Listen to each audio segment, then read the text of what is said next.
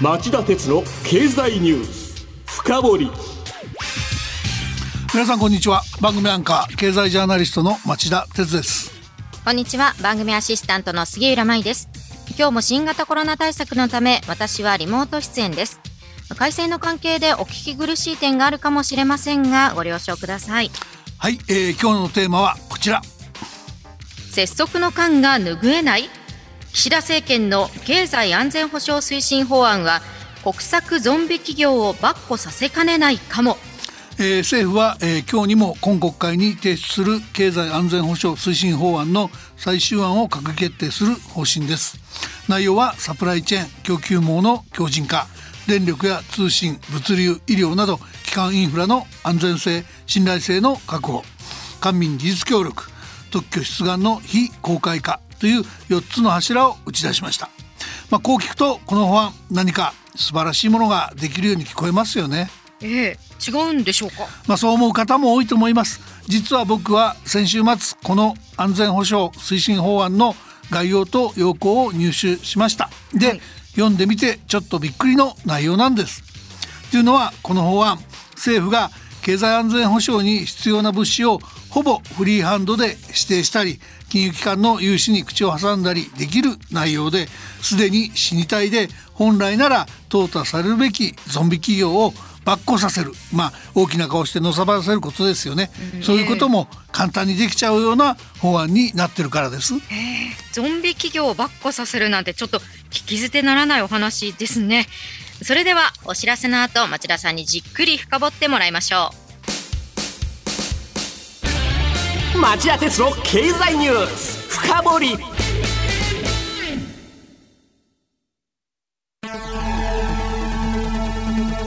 番組アンカー経済ジャーナリストの町田哲です。アシスタントの杉浦舞です。金曜日午後4時からは1週間の世界と日本のニュースがわかる町田哲の経済ニュースカウントダウン。午後5時35分からは経済ニュースをとことん掘っていく町田鉄の経済ニュース深掘りそして午後11時からはエコノミストにじっくり話をお聞きする町田鉄の経済リポート深掘り。金曜日にこの3本を聞けばあなたも経済エキスパートに早変わり。就職活動でも強い武器になりそうです。金曜日は忙しいあるいは聞き逃したという方も大丈夫。ラジコなら1週間いつでも聞くことができます。また公式ツイッター町田鉄の深堀三兄弟もぜひ検索してフォローしてください激動する時代の中で確かな視点を持つためにも町田鉄の深堀三兄弟ぜひお聞きください。今日の深掘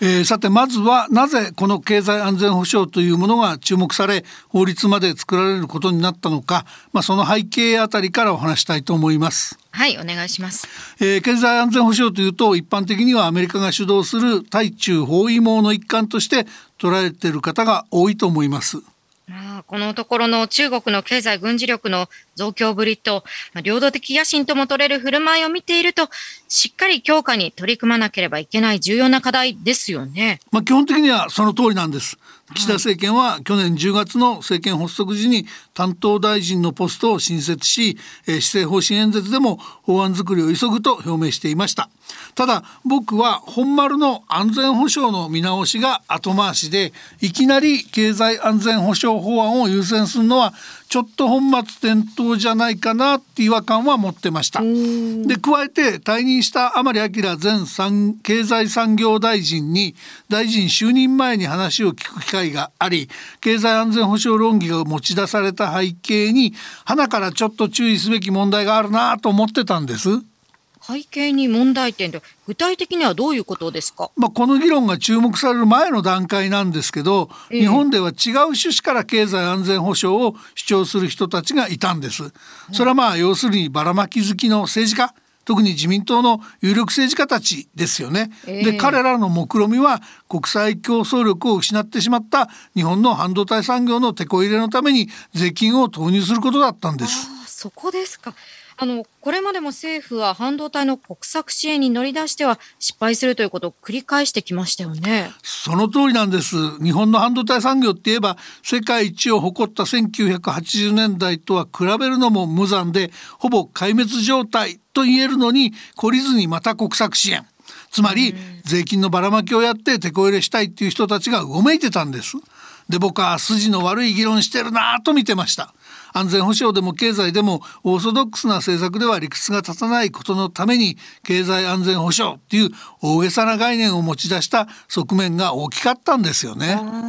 そういった不純な動機もあったんですね。でここに今日の閣議決定今日するはずだった閣議決定のもとになった2つの文書があります、はい、内閣官房が2月16日付で取りまとめたとされる経済安全保障推進法案の概要と条文の要項の2つです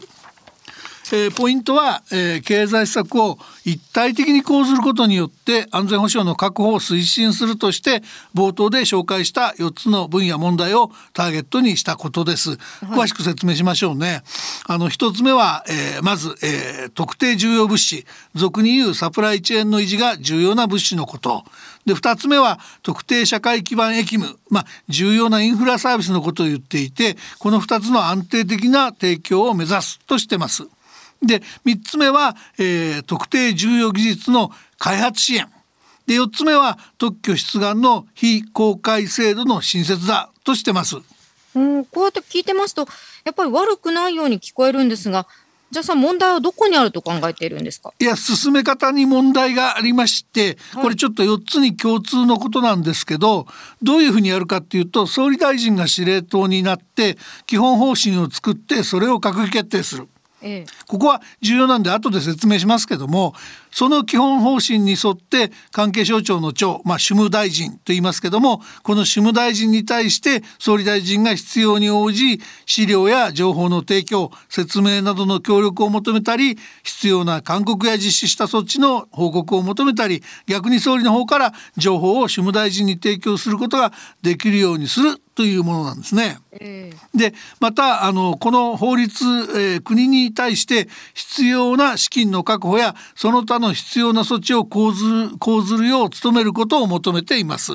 ところがここで国がやってはいけないことつまり歯止めについては経済活動に与える影響を考慮し安全保障を確保するため合理的に必要と認められる限度において行わなければならないとこの一文があるだけなんですよ。うんずいぶん簡単ですね。でしょ？簡単すぎて一体何をどこまでやっていいのか。まあ、その結果として個人や企業の権利をどの程度制約していいのか全く不明と言わざるを得ませんよね。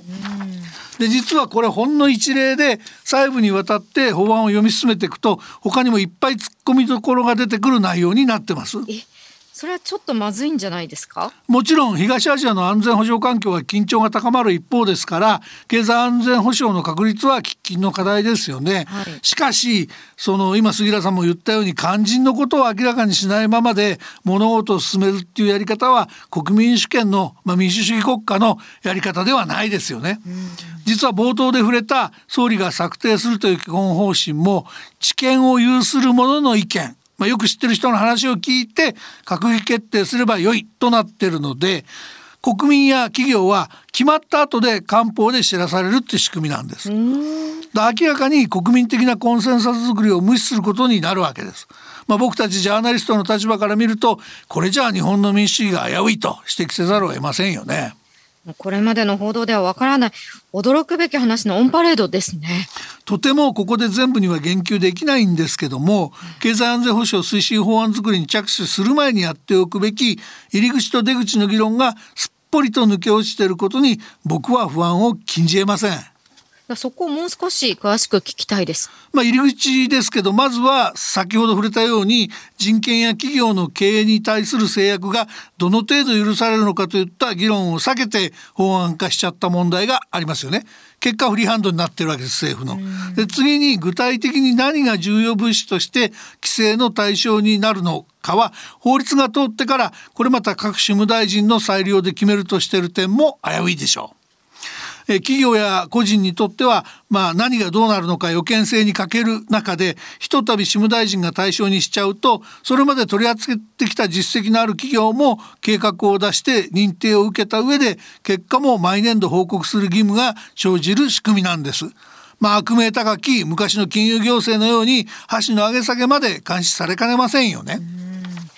経済同友会の副代表理事副代表幹事も企業の予見性を高めてほしいと言ってましたよね。えー、そこですがさらに、えー、別の問題として政府が金融機関の企業に対する融資にも手を突っ込める内容となっている点も危惧すべきでしょう。政府がサプライチェーン上重要な企業だと認定しちゃえば銀行の融資もついてくるんでとっくに破綻していなければいけないはずのゾンビ企業が跋扈して健全な企業を窮地に追い込むような事態があの多発することも懸念すべき内容なわけです。まあ冒頭で言った半導体の話ですよね。うんこれ確かに心配になりますね。でとはいえ経済安全保障を考える上で一定の試験の制限権利の制限は避けられないんですがこちらの関係は連立与党の一角である公明党の反対で盛り込まれなかったと言われてます。例えば、あの重要技術の開発支援のために新設される協議会っていうのがありましてで当初の案ではこの協議会に参加する民間人らを対象に